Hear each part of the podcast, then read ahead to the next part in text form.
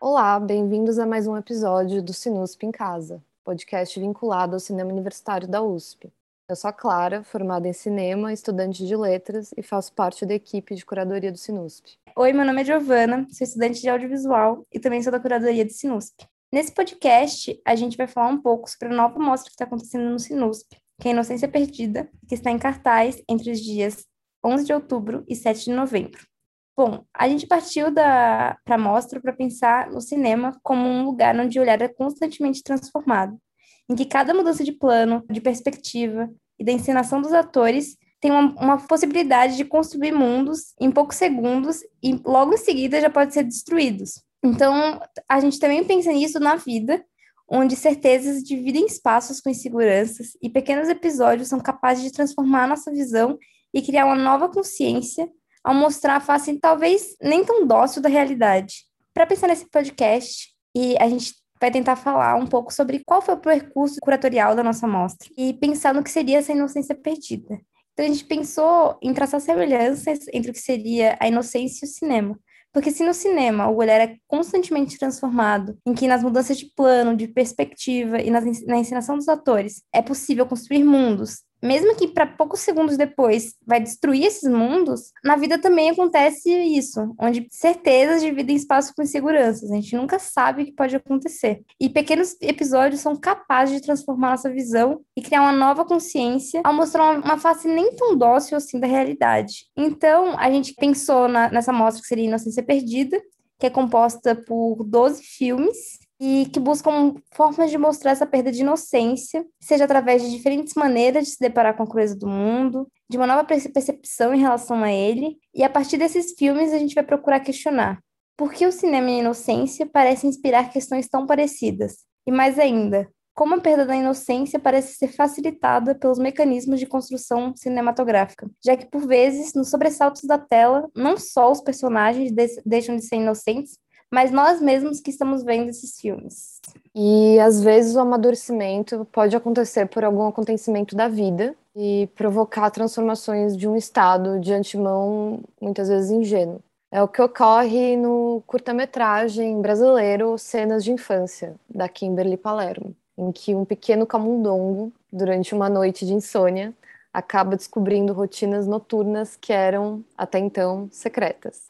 A partir disso, tudo ao seu redor se transforma, sua vida passa a ser vista de uma forma pervertida. Nesse podcast, vamos conversar com a diretora e artista Kimberly Palermo sobre o filme. Seja muito bem-vinda, Kimberly. Oi, gente, meu nome é Kimberly.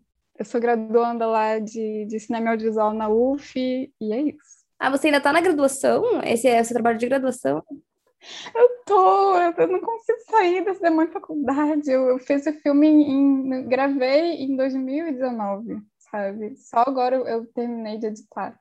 Achei muito chique para ser um trabalho de faculdade, muito chique. Obrigada, vem outro aí sendo meu TCC oficialmente. Esse foi um filme, agora tem que ser o TCC. E para me livrar. Ah, esse não é o TCC, então? Não, não é. Foi um grande rolê. Não, não rolê, mas assim, foi tipo um filme que eu fiz porque eu, que, eu queria muito fazer esse filme, sabe? Eu queria fazer um filme de animação. Lá na UF a gente não é muito forte em animação, né, e tal. Eu falei, ah, se ninguém faz, eles têm que fazer, né? E aí eu entrei numa matéria que era uma oficina assim de animação, aí eu desenvolvi lá e fiz. Tanto que foi, foi um negócio tão aos trancos e barrancos que vocês olharam nos créditos e só tem o meu nome mais dois gatos, sabe? É, eu, eu, eu tava olhando os créditos e eu comentei com a Giovana, eu falei, caramba, ela fez esse filme inteiro, assim, você que, pelo jeito, você, eu vi que você fez montagem, você fez direção de arte, você fez tudo, né? É por isso que ele saiu só agora, sabe? Porque é horrível, horrível fazer animação, gente. Não, não recomendo. Mentira, eu tô fazendo tudo de novo. É, é, é isso. Ah, isso que eu ia perguntar. O seu próximo trabalho é... vai ser animação também. Sim, agora é de 15 minutos, porque eu sou uma idiota. E aí, 15 minutos de, de filme, não sei como eu vou fazer isso, mas estou fazendo, e enfim. Não tem nada a ver com a temática, só que é mais uma criança animal traumatizada. Então tem a ver um pouco. Ah, eu queria perguntar como, como surgiu a ideia de realizar esse filme? Como você chegou nele, assim? Então, é, eu gosto muito de, de música, música de concerto e tal, e aí, inclusive, essa acho que é uma coisa ótima, pra, é, que, que casa muito com a mostra de vocês, que eu tava ouvindo essa música na época e eu acho que ela apareceu no meu inconsciente, porque eu sonhei com um rato e eu, eu, eu sou obcecada por ratos desde o meu ensino médio, eu acho que eu, porque eu tive traumas na infância, não de ver meus pais transando, mas de, de tipo, meio de ratos. Eu tive que me tratar para isso, porque eu achava que os ratos estavam, sabe, no debaixo dos meus cobertores, assim dizendo. Mas aí apareceu assim, tipo, tava tentando dormir um dia, eu comecei a pensar, oh meu Deus, onde posso enfiar esses ratos e tal? E aí veio essa cena, assim, de tipo, o rato olhando os pais fazendo sadomasoquismo, e eu gosto dessas coisas, tipo, sei lá, umas coisas bem, bem, bem trash, tipo John Waters, etc. E aí acho que tudo virou um grande suco de coisa, aí eu meio que fiquei, fiquei com essa imagem. E aí é, tinha essa música chamada Traumerai, eu não sei se é assim, porque eu não falo alemão, mas é, significa sonhando, faz parte de um conjunto chamado Cenas da Infância, é, de um compositor alemão chamado Robert Schumann. Né? E essa música, ela foi, é, esse conjunto, né, ele foi feito para ser executado por pianistas é, já adultos hum, para rememorar a infância, não era um, um conjunto para tipo crianças tocarem, etc. E a música, basicamente, meio que foi construindo o filme. Tanto que tem três sessões, né? A primeira sessão lá, oh, o mundo é bonito e belo. Aí tem uma ruptura. A gente tem as variações, que é basicamente o mesmo trecho da música, que, seguindo a música original, né? E depois a gente tem essa real variação, modulação na música. E aí, eu achei que seria legal, assim, uma coisa que pudesse contrastar é, a doçura e, tipo, toda essa nossa imagem que a gente tem em relação à infância, sabe? É, com, com, com essas coisas, porque a infância não necessariamente é uma coisa bonita ou legal para todo mundo e as pessoas ficam nessa lógica meio não sei o que é isso, é, é Arcade, não, não lembro direito, mas é que fica rememorando como oh, o período de doçura e que tudo é belo, e nem sempre as coisas são assim, né? Enfim, aí meio que surgiu a partir disso, assim, dizendo, não sei, fui, fui fazendo os desenhos, não, não, a gente não tinha um roteiro, é, tem roteiro, né? Porque tudo acaba tendo roteiro, mas assim, o roteiro basicamente foi uma coisa desenhada, né? Já parti pro storyboard da coisa, fui desenhando conforme aquela música me despertava coisa e ficava pensando, meu Deus, e agora o que, que pode ser pior do que beijo grego? Não sei, uma grande orgia. E aí a gente vai escalando as coisas, né, para ter um clima e tal. Mas acho que foi isso. Não, bacana. Você. Uma das perguntas que eu ia te fazer é se você já tinha passado por uma situação semelhante, né? De pegar seus pais, assim, num ato. mas você disse que você tinha. Você não passou por isso, mas que você tinha uma, um medo muito grande de ratos, é isso?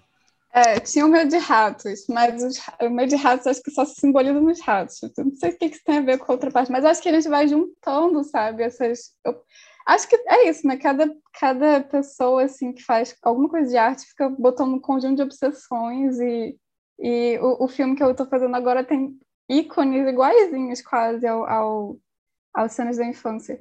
Mas é, uma coisa é que eu sou de uma família muito tradicional, assim, tradicional no sentido pessoas conservadoras, sabe?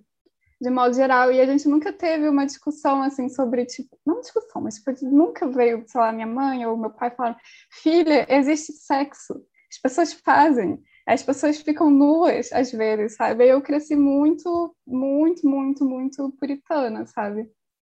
É, e essa foi uma coisa, assim, com, com o filme também, porque, tipo, na maior parte das vezes, as crianças, né, a gente está aprendendo os nossos signos e símbolos é, nesse período, né? E, e quando você vê coisas que você não, não entende, você não compreende ainda, você tem um baque, assim, processual. Eu acho que é, é, é, daí que surgem os traumas, né? Mas eu, eu tinha essa coisa, assim, eu, eu, uma vez eu vi meu pai assistindo um filme, não era nem um filme pornográfico, era só um filme que tinha uma cena de nudez na banheira. E eu olhei assim para puta, fiquei, ah, meu Deus, eu vou ficar uma semana sem falar com ele, como pode, sabe? Eu, eu ser filha de uma pessoa que vê nudez, entende? Então, eu acho que teve um, pouco disso, sabe? É, esse desconforto que todo mundo sente quando assiste um filme com, com os pais e, e, e, e, e tem cenas de sexo, etc. Foi lindo mostrar para minha família esse filme, sabe? Todo mundo falou, muito talentosa você, ponto. Ninguém falou sobre.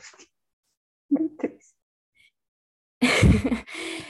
Quando eu vi o filme, eu fiquei pensando justamente nisso, agora que você estava falando disso, de você lembrar da, da infância, né? E que às vezes a gente cria nessa ideia de ser uma coisa super doce, que nada aconteceu. E eu fui extremamente traumatizada, assim, porque quando eu tinha uns quatro anos de idade, meus pais tinham acabado de se separar. E eu entrei em casa, é, eu tive que entrar, meu pai foi me deixar em casa, depois de um final de semana que eu passei com ele. E meu pai, tipo, chegou em casa, não tinha avisado minha mãe que ia deixar eu e minha irmã lá. E minha mãe não tava sem abrir a porta, assim.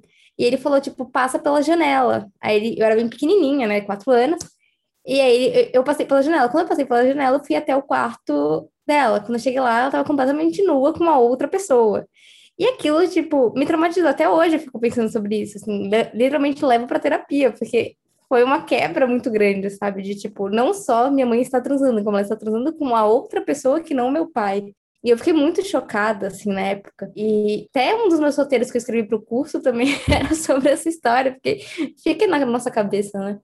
E isso de assistir também o filme com a família, assim. Eu lembro também do meu pai, eu tava assistindo Instinto Secreto com ele. Eu tinha uns sete anos de idade e tinha uma cena, assim, pesada, assim, pesada, muito explícita de, de sexo. E ele só tampou meu olho, assim, ele colocou a mão em cima do meu olho para eu não ver. E eu fiquei muito constrangida. Também é uma coisa que eu sempre, sempre me remete. E aí eu fiquei pensando assim, dessa do, do, ratinho, né? E agora que eu estava falando, quando eu vi o filme, eu pensei que era muito essa mudança de olhar, mas agora que você estava falando, eu pensei muito nessa atmosfera de sonho, né? Dessa obsessão muito nessa atmosfera de sonho, que eu achei muito interessante agora que você está falando da música, né? Que tem uma estrutura muito simétrica, né? Porque parece que tudo que acontece no rati com o ratinho, com o camundongo, no início do, do filme, vai acontecer com ele depois da ruptura, né? Tipo, meio que se refletem as cenas.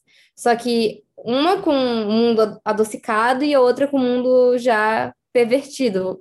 Não sei se é a melhor palavra, assim. E aí, é por causa da música ou foi uma coisa que você pensou por outros motivos que você queria criar esse contraste, assim, entre as cenas?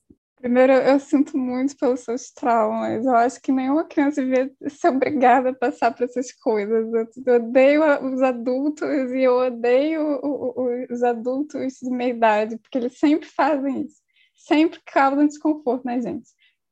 Mas, é, e é isso, né? A gente leva a nossa infância a vida inteira, né? Porque toda a nossa formação coloca em todos os roteiros para tentar processar as coisas. Mas sobre a coisa onírica e tal, acho que acho que é uma coisa sobre olhar. Acho que uma coisa que eu queria era trazer uma certa ambiguidade, sabe, pro, pro, pro filme porque eu particularmente não sou muito fã de coisas que fazem sentido ou verossimilhança ou, ou, ou sabe?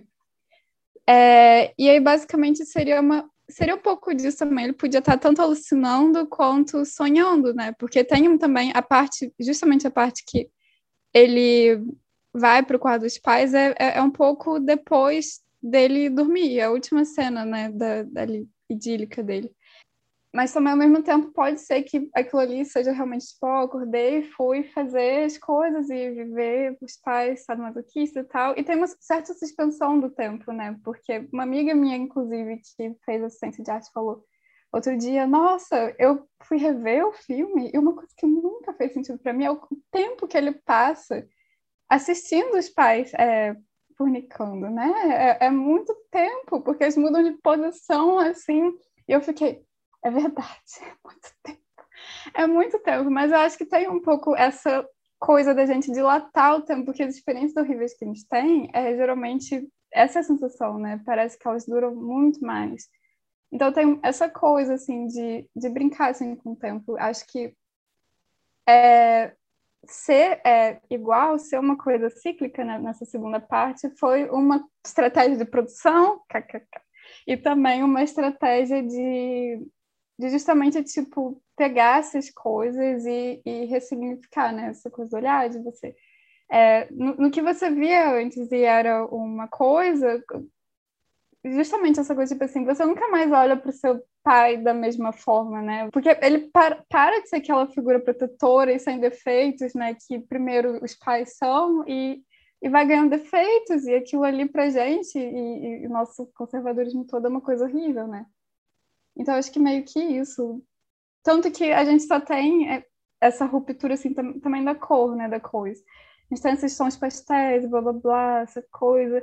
É, queria muito brincar com também o estereótipo da infância, né? O que, que é infância? Assim, do jeito mais tipo, oh, cores pastéis, oh, biscoitinhos assados, uma linda mãe de avental servindo bicho da mãe doméstica. E justamente para, na hora ali, os sonhos deles serem mais arruinados, entende? Eu acho que era essa vibe, assim, mas essa coisa do onírico ou não onírico. E no final também tem essa coisa que as penas caem do céu. Eu não sei o que, que vocês interpretam disso, porque eu, eu só queria essa imagem. E aí eu fiquei, tipo assim, depois, não, vou fazer isso ter algum sentido. E aí no final, nos créditos, tem os desenhinhos e tal. É, tem essa coisa que essas penas vêm do, travesseiro, do travesseirinho dele, né? Então, sei lá, eu coloquei coisas ali, mas ele é muito aberto à interpretação, eu acho. Ou não, não sei. Talvez vocês tenham interpretado do jeito que eu. Ah, eu concordo que é aberta a interpretação, concordo completamente, assim. Não, eu acho que a coisa que essa coisa do tempo que você falou e essa principalmente essa obsessão da própria criança logo depois que ela vê aquela cena de impacto, né? Muito legal você falar que sua uma das meninas que fez o filme junto com você falou que ele fica muito tempo encarando, que foi uma das coisas que eu percebi. Eu falei, nossa, ele fica muito tempo naquele momento, né? E aquilo pode ser interpretado de várias formas, né? Será que ele ficou esse tempo todo? Ou só uma representação também de como aquilo impactou e como isso se se estende no tempo, né? Eu, eu também já passei por uh, experiências de perda de inocência nesse sentido em relação ao sexo, mas um, um pouco mais o inverso, eu acho, né? De pais do meu namorado uh, pegando a gente transando, assim. Talvez minha inocência já tivesse sido perdida, mas eu que acabei com a inocência dos pais dele, talvez. Foi mais isso. Mas são coisas que perduram muito na minha cabeça até hoje. São coisas que eh, parece que vivem memórias muito vívidas, assim, e que a gente vai distorcendo, né? Um pouco, mas que de alguma forma, sempre em algum momento você vai recordar. Bem, uma coisa que eu queria te perguntar é que você que fez o, os ratinhos, o, toda o cenário, você que. Como foi isso? Oh, é, Sim, eu, eu faço os bonecos e foi o maior trauma da minha vida fazer os bonecos desse filme. Não, não pelos bonecos em si, mas, é, sabe, é, diretor de primeira viagem, animadora de primeira viagem, aí ele só quebrava de dois, dois segundos. Por isso que a animação é bem tosca, assim, era uma coisa realmente, assim, experimental, não experimental no sentido experimental de gênero, mas, tipo, é, de ser Primeira vez que eu estava fazendo um boneco articulado, porque eu já tinha feito isso antes, é, bonequinhos que não precisavam dessa articulação tal para a gente mexer. Mas eu, eu fiz, só que o, o, cenário não inteiro, tipo, partes do cenário a gente tinha. Acho que a equipe de arte foi a única que teve um pouco mais de pessoas, assim, sabe? E aí a gente fez meio das férias, aí um amigo meu era diretor de arte comigo, aí a gente meio que falou, fez uma planilha, falou o que, que vai ser isso, o que, que vai ser isso, o que, que vai ser isso. E tudo mais, que a direção de arte era bem importante, né, para o filme, porque é, é, basicamente tudo no filme, né, é, das coisas, dos objetos sendo substituídos. Justamente porque a gente não tem diálogos, a gente não tem é, nada, assim, até o, o som, o som que a gente tem vai partir também desses objetos, né, então é sobre direção de arte e os objetos, e as cores também da coisa. E a gente foi pensando isso junto, assim. É, eu fiz os bonequinhos, fiquei muito triste que último, os últimos planos lá não tinha boneco suficiente, tentei fazer um chroma key, falhei. é, porque eles têm pelos, bonecos malditos, eles não cortam muito bem. E aí a gente, a gente até adiou mais ainda de sair o filme. Esse filme não devia ter saído na pandemia, devia ter saído muito antes. Porque a gente teve que regravar uma coisa ou outra. E eu, enfim. Mas eu fiz sei. Tipo... e foi e foi isso. Ah, é, teve uma questão também, que a gente tinha uma única regra para fazer uh, tudo de, de arte nesse filme, que era a gente não usar a cor verde, porque eu não gosto de verde. E acho que é uma cor muito natural, sabe? Tipo, porque as pessoas associam verde, né? Psicologia das cores, que a gente acredita que é uma furada que eu e as pessoas que fazem isso comigo. É, e, e, sei lá, tem essa associação de oh, naturalismo e tal, que eu não gosto particularmente. E aí, flopou o verde, fala que é uma cor horrível. Assim. Raramente tá boa. Tô feliz de não estar tá usando nada verde hoje, sinceramente. que é particularmente uma cor que eu uso muito. Mas eu acho que agora a gente já vai estar tá meio que encerrando, né? Porque vai ser esse bloco um pouco menor, né? Queria saber se você tem mais alguma coisa assim, para comentar sobre o processo, enfim, para falar sobre mesmo, meio o processo da animação mesmo, de como, como foi, assim, porque você disse que foi um processo trabalhoso e que você fez uma matéria que não era, pelo que eu entendi, não obrigatória, né? Que você fez numa oficina e meio que você foi aprendendo as coisas no, assim, na manhã, né? Porque eu acho que é, uma, é um interesse das pessoas, né, em geral, principalmente do nosso público, assim, a gente fez uma mostra de animação aqui no Sinusp e foi uma das nossas mostras com maior sucesso, né? E eu fico pensando que é uma coisa de interesse tanto das, das pessoas que fazem o curso, quanto das, dos nossos ouvintes, das pessoas que assistem a nossa mostra, só que ao mesmo tempo é uma coisa que é negligenciada, né? Também aqui na USP não tem também, acho que tem uma matéria de animação que nem sempre é oferecida, e também não é um professor especializado em, em, animação, então a gente tem todas essas questões, e eu acho que seria interessante, assim, você comentar um pouco mais para as pessoas ouvirem como que foi esse processo, como que você andou, como você trilhou esse caminho, assim. É, então, né, essa, acho que é a maior complicação das pessoas em geral, ninguém consegue fazer animação, com, é, ter uma formação direito em animação, Ainda mais quando é, tipo, em relação ao stop motion, que é muito mais custoso, né, do que uma animação tradicional 2D. Hoje em dia, mais por computador, você não gasta um real, assim, com, com o quê? Com cola, que é uma coisa que a gente bebe direto, cola, tipo, para fazer tudo, mas tem que ter cola, tem que ter um milhão de madeirinhas e, e tinta e tal. É, aqui no, no Brasil, pelo menos, só tem duas formações, né, que são exclusivas, assim, em animação, mas, assim, animação também em geral, que é, é de Pelotas e é o FMG. E é isso, né, tipo, as pessoas, elas... Eu, é, eu acho que todo mundo gosta muito de animação, só que ninguém gosta de verbalizar isso também, exatamente porque elas associam com coisa infantil, sabe? É, essa é outra coisa. Pessoas que estiverem ouvindo esse podcast, parem de ter preconceito com animação e vejam como um gênero para adultos também. Essa era uma, uma coisa para gente também, tipo, anima essa animação, sendo infância, não é nem um pouco para crianças. Eu tenho, o maior medo que eu tenho é, tipo, de alguém ter mostrado para criança só por causa dos estilos. Mas a gente tinha essa optativa de oficina de animação, que era uma optativa quase infrutífera, porque as pessoas chegavam lá, desenvolviam alguns projetos e poucos realmente viram a luz do dia, assim, né? Porque a gente meio que só. Não dá para fazer muita coisa lá, sabe? Eu dei sorte que o menino da foto, com quem eu nem falo mais hoje, porque as pessoas brigam em sets, é, ele tinha é, o material, tipo câmera, etc., é, para poder fazer, e eu já mexia com os negocinhos, mas foi meio que um processo muito autodidata, de modo geral, tanto que eu usava um arame nos bonecos que não usem arame da marca Kit. Eu não sei se eu posso falar esse tipo de coisa aqui, mas não usem arame da marca Kit que vem na caçula e papelariza fins, porque não é arame, eles querem arame, vão em loja de construção, já começa por aí. Um bom, é, um bom boneco de animação é um boneco com esqueleto bom, não importa o que vocês vão colocar por cima, basicamente. Façam um esqueleto decente. É, e tem muita coisa na internet, tipo, de verdade, uma coisa que eu tô vendo muito mais hoje, assim, refletindo sobre meus próprios erros.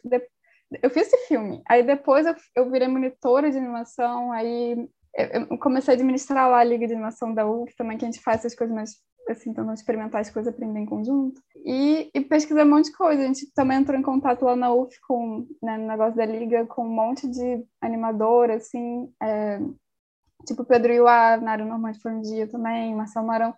E tem muita coisa, né? Tipo, muita, muita, muita coisa de animação que a gente está fazendo agora. E tem umas animações stop motion que são fodas. É, eu queria ter visto tudo na época que eu fiz o, o, o filme do rato, mas não vi. Então, as pessoas podem, querem fazer animação, que, que vejam.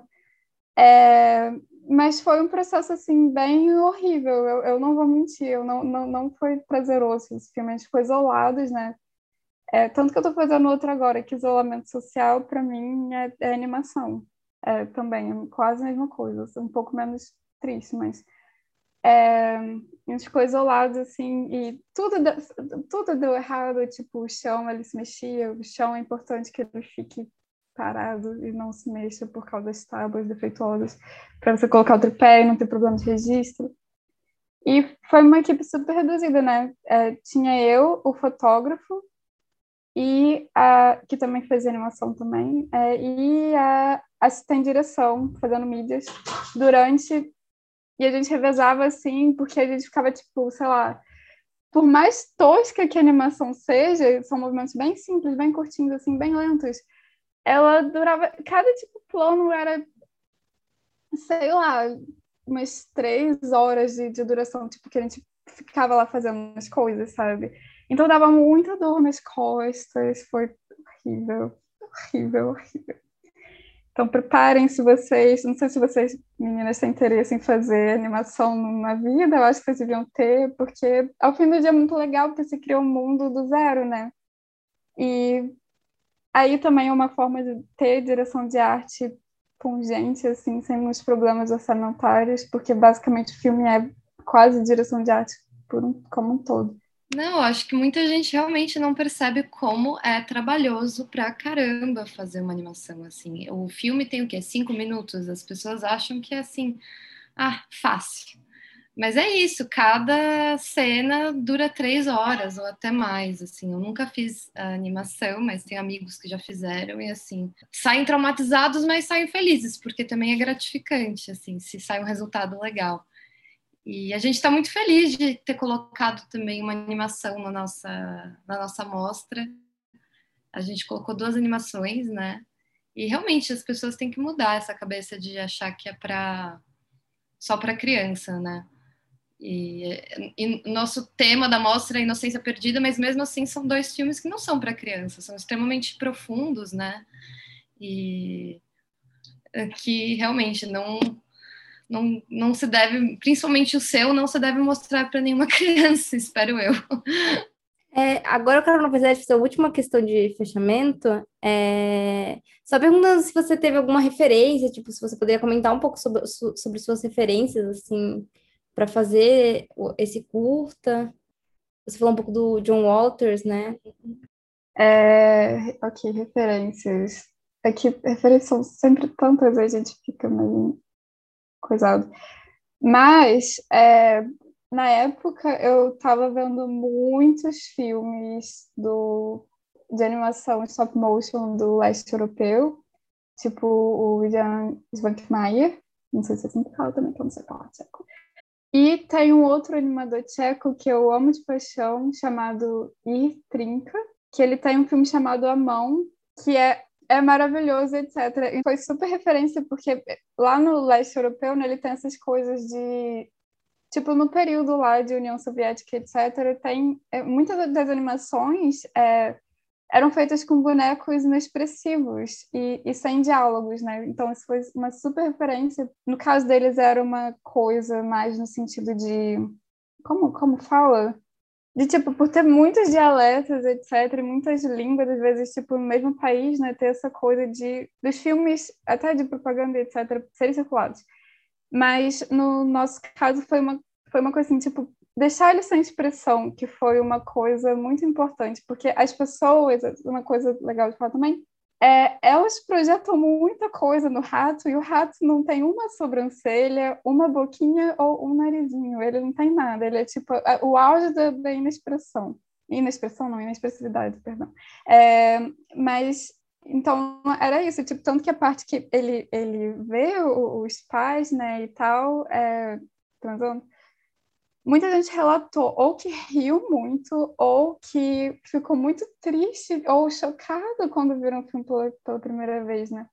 Porque elas meio que se projetam na, na coisa e tem os Kuleshovs básicos lá, e aí essa é uma coisa super legal, né? De você colocar só com a visualidade, sem precisar de diálogos ou até de expressão facial, que eu acho que é super estimado, que a gente tem essa lógica muito naturalista de, de fazer tipo de atuação e de e, e tudo mais, né? De fazer um acting assim mais, sabe, a gente projetar isso é uma coisa mais sobre ideias do que necessariamente sobre performance.